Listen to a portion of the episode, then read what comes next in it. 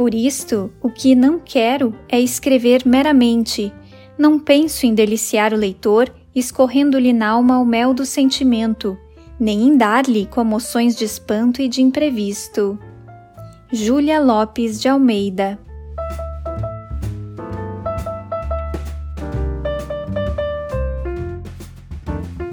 Da Estante, seu momento de leitura com a rádio da universidade.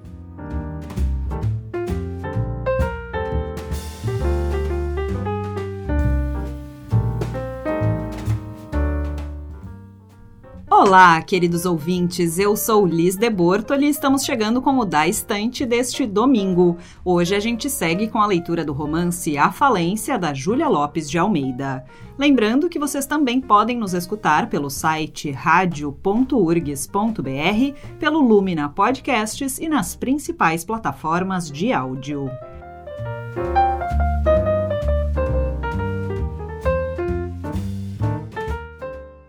último capítulo, a gente acompanhou o Dr. Gervásio em suas andanças e reflexões rumo à consulta com o funcionário de Francisco Teodoro. Um capítulo todo dedicado a conhecermos um pouco melhor sobre o amante da Camila.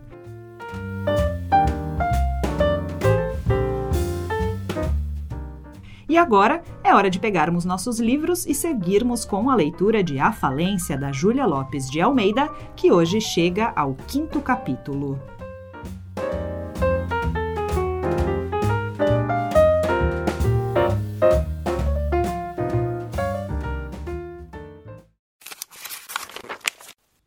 Capítulo 5 Noca foi ao quarto de Mário avisá-lo que a mãe lhe queria falar. Você sabe para que é? perguntou-lhe o moço. Desconfio. Há de ser por causa da tal francesa. Parece que ainda foi outro dia que você nasceu e já anda por aí na extravagância. Vai pregar a outra freguesia. Verdade, verdade, seu pai tem razão. Eu logo vi que o sermão havia de vir empurrado por papai, disse Mário com ironia, dando o último retoque à toalete. Nisso, abriram a porta. Ele voltou-se, era a mãe. Noca deu uma volta pelo quarto, puxou as cobertas da cama até os travesseiros, sacudiu com a toalha o estofo da poltrona, escancarou a janela e saiu, deixando uma ponta de ordem no desalinho do quarto. Eu ia subir. Noca veio chamar-me agora mesmo. Achei melhor falarmos aqui, não seremos interrompidos. Como quiser, sente-se, mamãe. Camila sentou-se e fixou no filho um olhar magoado. Ele, pegando-lhe nas mãos, perguntou-lhe com um sorriso contrafeito: Então, estás nos dando sérios desgostos, Mário. Eu? Sim, bem sabes de que se trata. Calculo, mas, francamente, não vejo razão para tamanho alvoroço. As tuas faltas são muito repetidas, não te emendas. As minhas faltas são tributo da mocidade, fáceis de perdoar. Enganas-te. Mário largou as mãos da mãe e tornou-se muito sério. Então não compreendo. Compreendes? Falo. Falo dessa mulher com quem andas agora. Dizem todos que ela arruinará a tua saúde e a nossa fortuna. Oh, mamãe, não é criatura por quem um rapaz da tua idade se apaixone. Eu, quando a encontro na rua, nem sei onde ponho os pés. Mário corou e murmurou qualquer coisa que a mãe não ouviu. Receio sempre ver-te aparecer a seu lado, porque eu sei que tens tido a coragem de te apresentar em público com ela. Vê a que horror expões tua família. Já não digo teu pai, que é um santo, mas que, enfim, é homem, mas a tua irmã e a mim. É feio da tua parte sujeitar-nos a uma decepção dessa ordem. Mário mordia os beiços, brancos de raiva. Mamãe. Não me interrompas. Já agora direi tudo. É preciso acabar com a exploração daquela mulher. Deixa-a quanto antes, hoje mesmo, ouviste? Teu pai exige isso de ti. Ele sabe que por causa dela tens cometido já indignidades. É uma vergonha. Todos os dias são dívidas e mais dívidas. Mário continha a custo a sua cólera, apertando com as mãos nervosamente as costas de uma cadeira. Põe os olhos em teu pai, segue-lhe o exemplo. Mário sorriu com desdém. Meu pai está velho, já não se lembra do que fez na mocidade. Bem sabes que ele nunca teve mocidade, trabalhou sempre como um animal. Os portugueses nasceram só para isso. Eu tenho outros gostos e outras aspirações. Meu pai não me compreende. Mas o dinheiro que esbanjas, de quem é? Ah, o dinheiro! Logo vi que havia de ser por causa do dinheiro, disse ele com redobrado escárnio. Por isso e por outras coisas, exclamou Camila, espicaçada pela ironia do filho. Mas que outras coisas, mamãe? retrucou ele, plantando-se diante dela com raiva.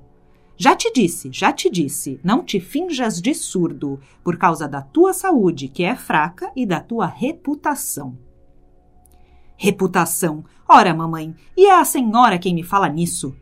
Camila estacou, sem atinar com uma resposta, compreendendo o alcance das palavras do filho. A surpresa paralisou-lhe a língua. O sangue arrefeceu-se-lhe nas veias. Mas, de repente, a reação sacudiu-a e então, num desatino, ferida no coração, ela achou para o Mário admoestações mais ásperas. Percebia que a língua dizia mais que a sua vontade, mas não podia contê-la. A dor atirava-a para diante, contra aquele filho, até então poupado.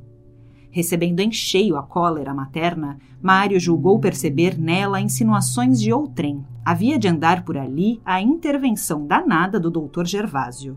Quando Camila acabou de falar, ele começou, destacando as palavras que saíam pesadas. A senhora pode censurar-me em nome de meu pai, visto que ele não teve coragem para tanto, mas em seu nome não. Mário! Em seu nome não quem me lançou neste caminho e me fez ter os gostos que eu tenho.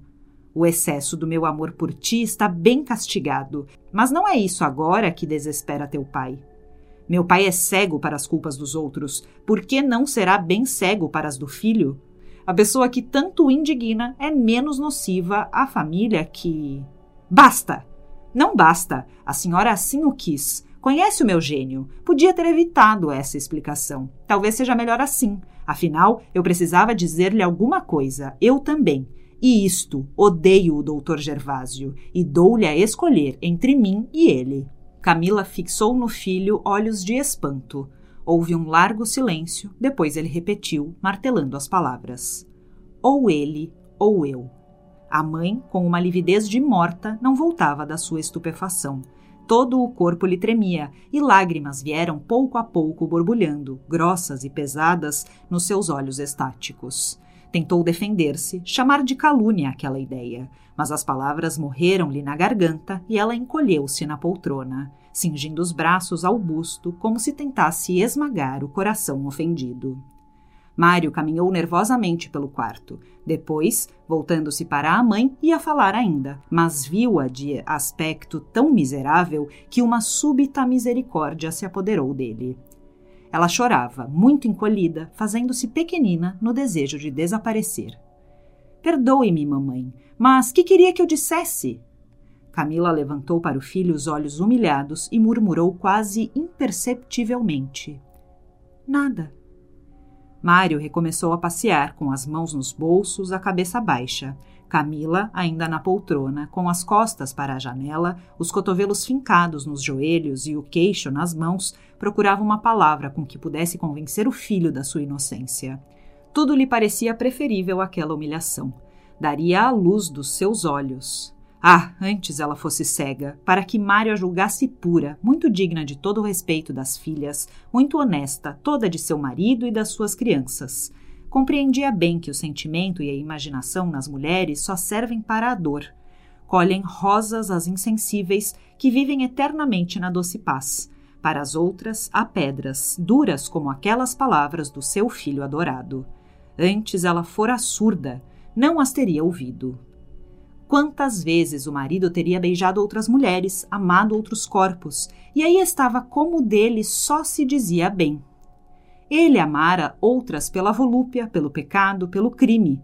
Ela só se desviara para um homem, depois de lutas redentoras, e porque fora arrastada nessa fascinação e porque não sabia esconder a sua aventura. Aí estava a boca do seu filho a dizer-lhe amarguras. Lia e Raquel corriam no jardim, batendo por vezes na veneziana do quarto. Mário aconselhou: Será bom aparecer. As meninas estão notando a sua ausência. Antes eu tivesse morrido no dia em que nasci, pensou Camila, levantando-se. Empurraram a porta. Era o Dionísio que vinha saber se o patrão precisaria do carro. Ouvira falar na véspera em um almoço na Gávea. Mário respondeu com impaciência e sem abrir.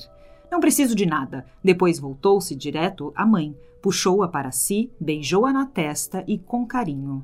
Diga a meu pai que hoje mesmo me despedirei dela.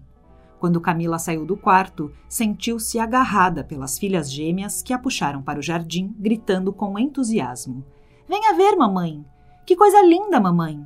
O homem disse que foi papai que mandou. Adivinhe o que é? Diga, sabe o que é, mamãe? A mãe não respondia, deixava-se levar sem curiosidade, toda trêmula ainda, revendo no fundo da sua alma o rosto do filho ao dizer-lhe aquelas palavras terríveis. As crianças riam e aquelas risadas eram como um clangor de sinos reboando em torno dela. Os sons avolumavam-se, repercutiam no seu cérebro dolorido. Ele sabia, Mário sabia. Quem lhe teria dito? Que boca imunda profanar aquele segredo em que há tantos anos se encerrava? Seria a da Noca? E os outros da casa saberiam também? Veja, mamãe, que lindeza! gritou Lia, apontando para um grande relvado do jardim, onde tinham posto um grupo de bonecos pintados a cores, um menino e uma menina, resguardados pelo mesmo chapéu de sol azul. Raquel bateu palmas e deliberou que o menino se chamaria Joãozinho e a menina Maria. Maria não, há de se chamar Cecília, protestou Lia. Há de ser Maria, há de ser Maria e há de ser Maria. É verdade, mamãe, que a menina se há de chamar Maria? Camila não respondeu. Sentou-se em um banco e, em vez de olhar para os bonecos, pôs-se a olhar para as filhas, muito lindas, com os seus bibis brancos e os cabelos soltos. Vocês gostam muito de mim? perguntou-lhes ela de repente, puxando-as para si. Eu gosto muito, eu gosto mais. Mentira, quem gosta mais sou eu. Eu acho mamãe muito bonita. Eu também acho.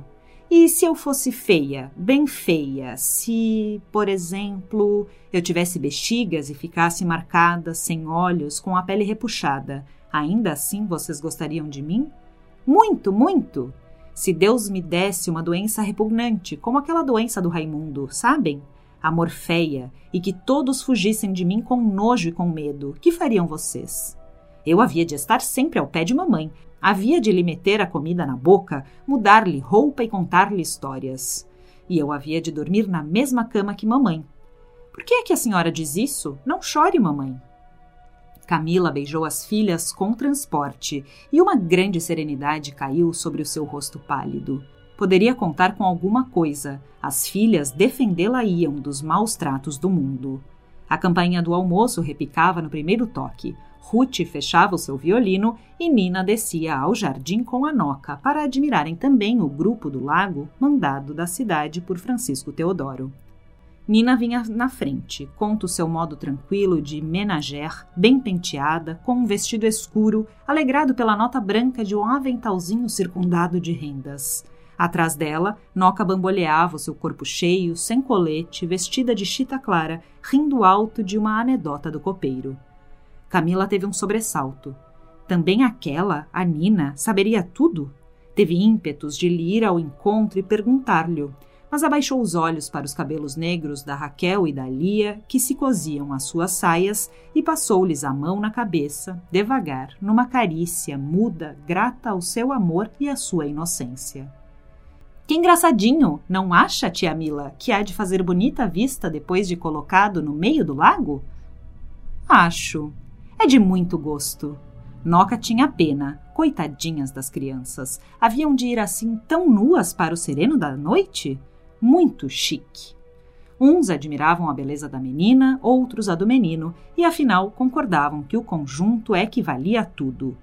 Ruth veio por último, queixava-se de fome. A campainha vibrava pela segunda vez. Pediram a opinião dela. Não era tão bonito aquilo? Nunca apreciei bonecos, vocês bem sabem. Isso é o mesmo que ver gente, exclamou Noca, indignada. Isto não é boneco, você é enjoada, é verdade. Mário ainda não viu. Oh, Dionísio, chama aí seu Mário. Nina voltou-se vermelha para a janela do primo. Ele não apareceu, e Ruth instando pelo almoço. Que milagre! Doutor Gervásio hoje não apareceu! exclamou sem intenção, colhendo uma Marechal Nil para o peito. Camila estremeceu e olhou para a filha com curiosidade e mal disfarçado susto. Por que teria ela dito aquilo? Noca baixou-se na orla do canteiro, procurando com mãos apressadas um trevo de quatro folhas para dar à pobre Danina. Oh, se ela encontrasse o trevo, a moça seria correspondida pelo ingrato do primo, e assim o diabo da francesa iria bater a outra porta. Deus fizesse com que ela achasse um trevo de quatro folhas. Meia hora depois estavam todos à mesa e ainda a mulata procurava com ânsia a folhinha fatídica. Mário atravessou o jardim. Ela sentiu-lhe os passos e, voltando-se, chamou-o. Ué, por que não foi almoçar? Preciso ir para a cidade. Diga isso mesmo à mamãe. Não foi se despedir dela? Não, já nos falamos. Diga isso mesmo. Hum, você hoje não tem boa cara. Lá dentro não está ninguém de fora. Pode ir. E sua mãe. Cantigas. Adeus. Não, olhe, Mário, lembre-se do que lhe diz esta mulata. Sua felicidade está aqui. As estrangeiras só gostam de dinheiro. Adeuzinho. Adeus, meu filho. A mulata foi até o gradil para olhar ainda para o moço que ela ajudara a criar desde o primeiro dia. Como ele é bonito, pensava ela. As mulheres têm razão de o preferir a todos. Dona Nina não merece aquilo, mas, enfim, antes ela do que a tal sanguessuga. Este mundo é assim mesmo. A gente gosta de quem não deve. Ele morre pela outra e é esta quem morre por ele. Verdade, verdade. Ele é a flor da família. Em questão de boniteza, garanto que não há pessoa que se iguale a Mário. Eu bem dizia que ele poria as irmãs num chinelo. Por que não teria vindo o doutor Gervásio? O diabo do feiticeiro deu bruxaria em Amila. Se seu Teodoro sabe da história. Que estralada! Mas quem há de dizer Boca, fecha-te. Boca, fecha-te. Que não seja por minha culpa. Bem, Mário tomou o bonde. Lá vai ele almoçar com a outra. Ora, se isso lhe dá gosto, que aproveite. Com um gesto decidido, ela arrematou seu pensamento egoísta e caminhou para a copa à procura de almoço.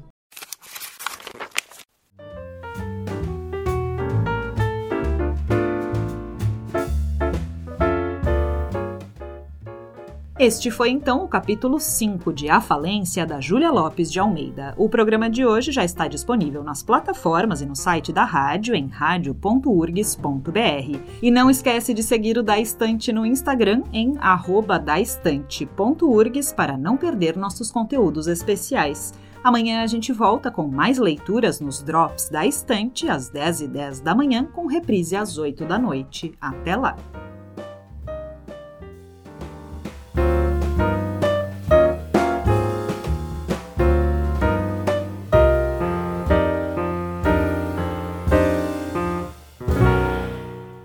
Neste programa trabalharam Liz de Bortoli, Mariana Sirena e Júlia Córdova.